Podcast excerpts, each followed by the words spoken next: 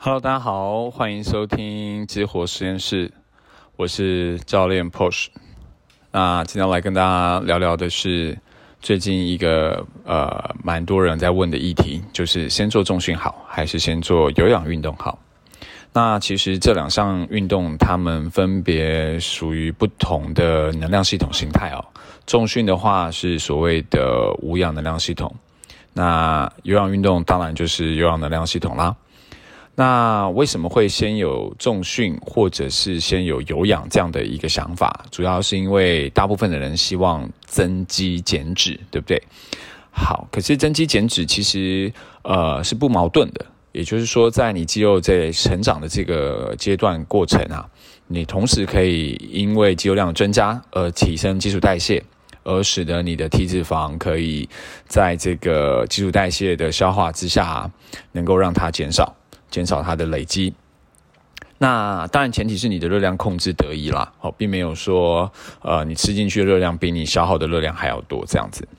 好，那我们回到正题，那到底是先做重训好，还是先做有氧运动比较好？其实答案是都可以，好，端看你的目的是什么。啊，记得前一阵子在这个网络上看到一个蛮有趣的呃文章，他提到就是说，呃，先做重训跟先做有氧两个不同的呃训练方式哦，所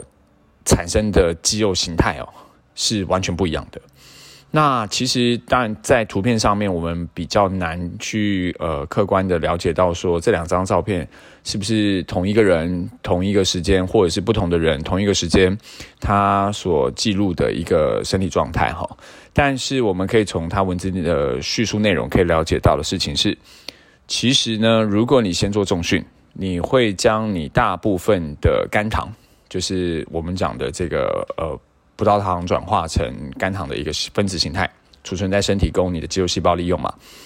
呃，会先消耗。那当你的肝糖消耗到一定程度之后，因为通常重训我们可能一个小时左右的时间，你在进行所谓的心肺有氧运动，那事实上这个强度可能就没有这么高。那当然，如果你把你的心肺有氧运动的强度稍微降低一些些，呃，时间拉长一点点。可能从而是使用我们的脂肪作为主要的能量供应来源。那我想你的有氧运动是可以呃达到你要的目的的。好，但整体的运动时间就相对会拉的比较长一点点。那再来一个部分就是，如果你是先做心肺有氧的话，那你可能可以在你的体内肝糖存量较呃充分的情况之下。呃，包含到你的精神状态、专注力都比较好的情况之下，你可以做一些比较高强度、中高强度的心肺有氧运动，像是间歇训练啊，好间歇跑啊，或者是一些呃像飞轮啊等等这些比较呃中高强度的运动哦。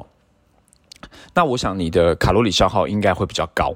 好，会比起你在做这个长距离的这种呃长时间的心肺有氧运动，你会获得更多的卡路里消耗。好，但是你可能就在这个过程当中，你会把你的这个肝糖存量就先消耗了，